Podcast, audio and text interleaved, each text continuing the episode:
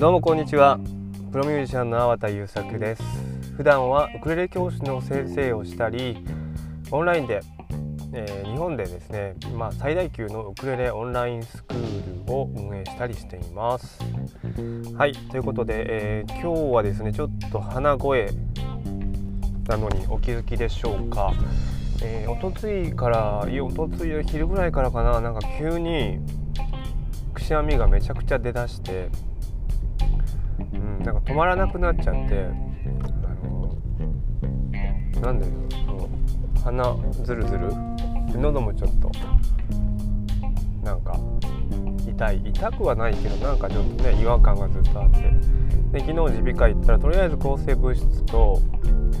まあ、痛み止めみたいな、まあ、炎症抗炎症剤みたいなのを処方されただけなんでおそらくあのドクターもまあ、原因あんまり分かってないんだろうなって感じですね、まあ、アレルギーかなとか言ってたんですけど、うんまあ、とりあえずあの耳鼻科行ったら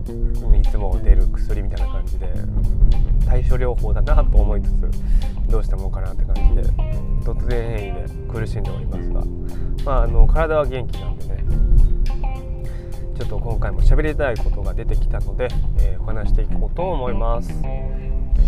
で今日はあの見せかけ見せかけの交代に騙されるなっていうお話をしてみたいと思います。はい、で見せかけっていうのは、うん、どういう意味かご存知ですよね。まあ、あの一見そう見えるけど実際そうでないことみたいなね。だからさっき辞書調べたら、えー、見せかけの金持ちって書いてあってあのまあ虚栄的な感じ、まあ、そういう何ていうのかな繕いみたいな感じの取り方もできるし、まあ、また別の言い方すれば、うん、実際そうじゃないけどなんかこう、まあ、実際そうじゃない状態っていう感じなんかこう見せかけでなんか繕ってるっていうよりも現象としてうん後退してるようだけど後退していないむしろうん改善しているみたいなことが喋、えー、りたいんですよね。であの楽器演奏楽器習得も僕もまあ常に勉強してるんでいろんなことをねあの教え人に教えるっていうことをなりわいにしたりあの演奏することをなりわいにしてるんで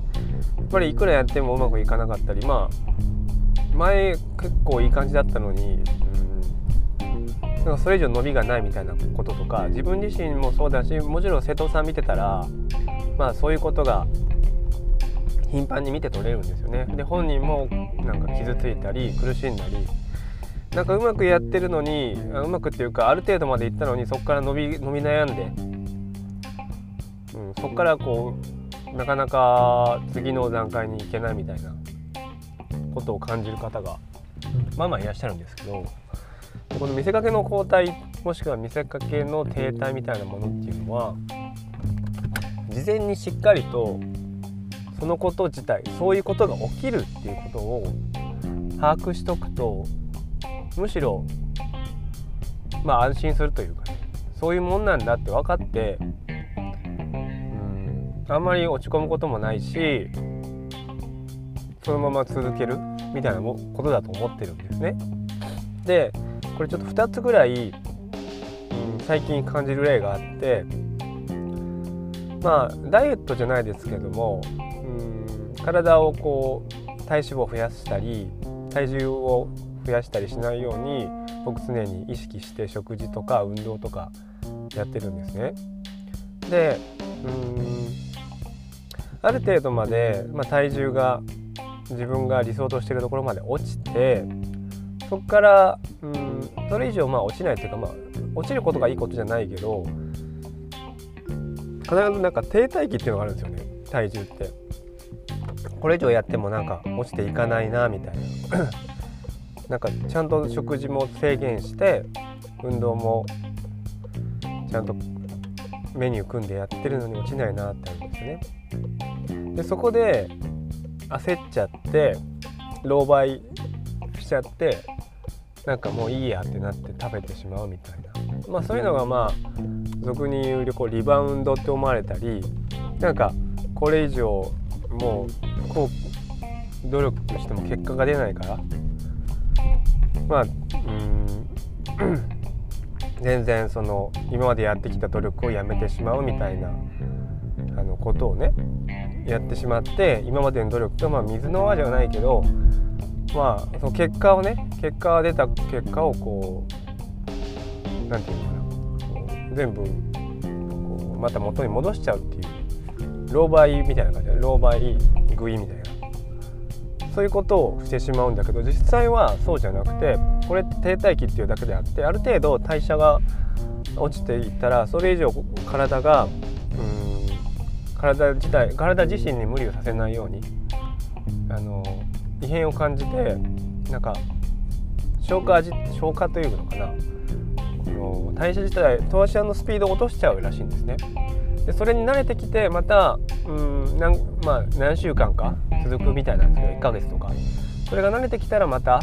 えー、いい感じで体が締まっていて別のステージに入るみたいな感じで、えー、またシェイプアップができるみたいなね体作りができるっていうことになるらしいんですけど、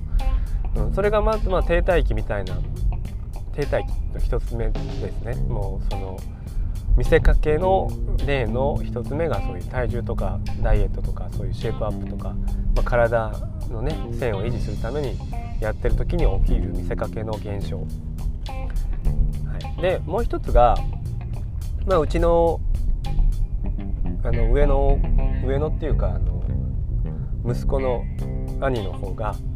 えー、ピアノを最近始めまして。習い始めたんですね。で本当に毎日のようにうちにピアノを実はあのアコースティックピアノとか実は置いてないんでおばあちゃん家に行ったりしてピアノの練習あの教室受けた後はならあのそこにそのまま行って練習して毎日のように行ってて楽しそうに本当にやってて、ね、今だったらあのドボルザークの「新世界」とかあのベートーベンの「歓喜の歌」とかあの辺の曲をなんか聴けるのが嬉しいみたいでね。毎日楽しそうにやってます。で毎日そんな曲をね弾いたりまあ僕のあのたまたま僕アコーディオン持ってたんでアコーディオン渡してみたり鍵盤ハーモニカとか渡してみたり。実は僕はピアノを使って楽曲弾くことないので自分の家にピアノ自体はないんですけど。そういう感じであのピアノねうちの息子が初めてまあ1ヶ月とか弱かなやってるんですけどあの事前にあの今君あの楽しくやってるけどであのこれだけ注意ししようねっていうことを言ったんですよこれ。まあ、ピアノを何でもやってたそうで、まあ、僕楽器の、ね、音楽のプロフェッショナルなんで何が起きるかっていうのは大体予測できて、まあ、最初すっごい伸びるんですよ伸びもいいし楽しいし面白いしうんやってもやっても結果がついてくるんですよねやったらやっただけで結果がついてくるって感じなんであのとてもこうたの、まあ、いい感じでこう上達してるという時間練習時間と比例して上達してるなっていう感覚が得られるんですよね。ただ君あのこれだけは分かっておいた方がいいよっていう必ずある程度まで上達上達というかある程度まである程度時間が経ってきたらなんかもうあのなかなかうまくいかないなとうまくなってないなとかこれ以上うまくならないんじゃないかなと思う時が来るよと。必ず来るからねって。でも続けてたら必ずまた次のあの段階にこう上がっていくっていうかどっかでこう伸びていく感じになるよって。でこれ見せかけのその停滞っていうか見せかけでそのなんかこううまくいかないとかこれ以上うまくならないんじゃないかみたいな不安になりますよと。見せかけの不安ですよね。そういうのができてくるよって言ったんですよね。うん、でこれあの両方ねその体のこともそうだしその子供が初めてピアノを習って、えー、そこから上手くなっていく。けどどっかで停滞してなんか これ以上なんかよくわかんないみたいになってしまうけどっていうこの停滞ね。伸びは一気に伸びるけどその次に必ずどっかでこう鈍化する伸びが鈍化してむしろこう平坦になってむしろ下がったようにも見えるみたいな。時にはなんかあの体重で言うと増えたり増えちゃったりね。でピアノで言うとなんか前弾けたのがなんか弾けなくなってるみたいなことがあると思うんですけどあのこれはあの実はなんか現象なんか名前がついてるらしいんですよね。これご存知ですかね？なんかプラトー現象。プラトー現象っていうらしくて、うん、なんかプラトーさんっていう人がいたみたい。いたみたいであのー、いたのかな？確か。そんなことを読んだことがあるんですけどなんかこうさっき言ったように伸びが鈍化することをプラトー現象って言うんですよね。で丘あプラトーさんなんかはあの人じゃないや。プラトーってなんか丘っていう意味だったから確か。丘。丘って平坦な平地みたいな感じですね。である程度山登っていくとその先が頂上みたいなっていうか空の方見見てるからいい感じで伸びていくけどプラトって、うん、なんかずっとこうしばらくもう地平線続く限りの平坦な道みたいな感じがずっと続いちゃってでそこを我慢して歩き続けたら走り続けたらでもいいけど走り続けたら必ずまた坂があってそこがぐんぐん登っていって上達も感じられるらしいんですよね。だからもうそこでやめちゃうと必ず必ずというか本当後悔しちゃうみたいなお話です。でねあのこれ両方見せかけなんですよねもう結局プラトー現象っていうのは見せかけの停滞であって何もその後退してるわけじゃないとむしろ今まで蓄積したもののおかげでその何て言うのかな。何かを理解するスピード、まあ、あ楽器だったら楽器を楽譜を見てパッと理解するスピードとかっていうのは必ず上がってるはずだし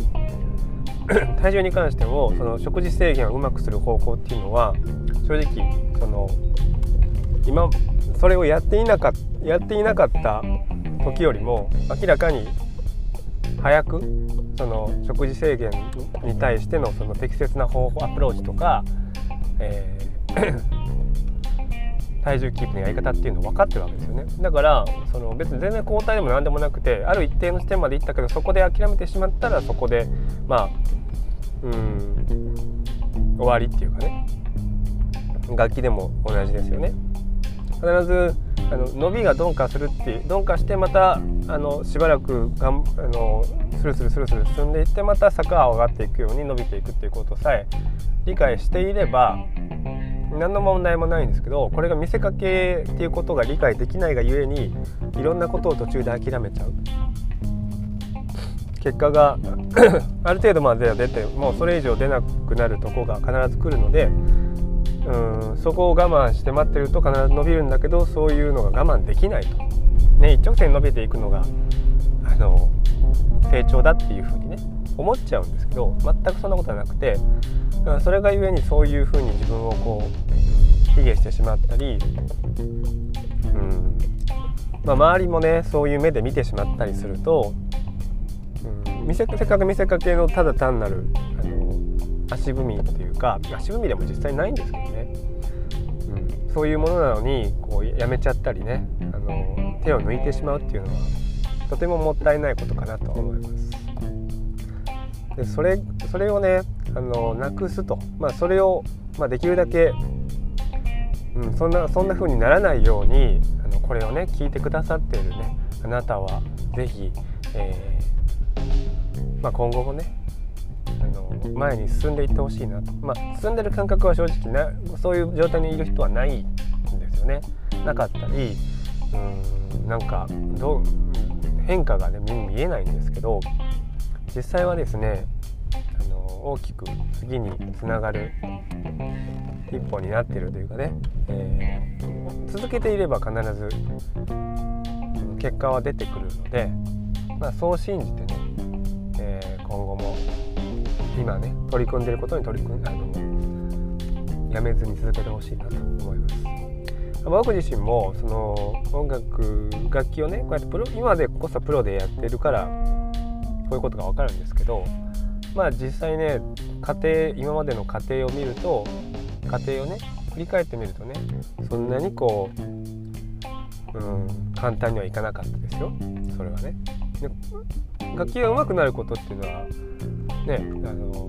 とは別にプロとしてこう生活していくっていうことに関してはまたもう一個乗り越えなきゃいけないっていうかねもう一つ別のジャンルのね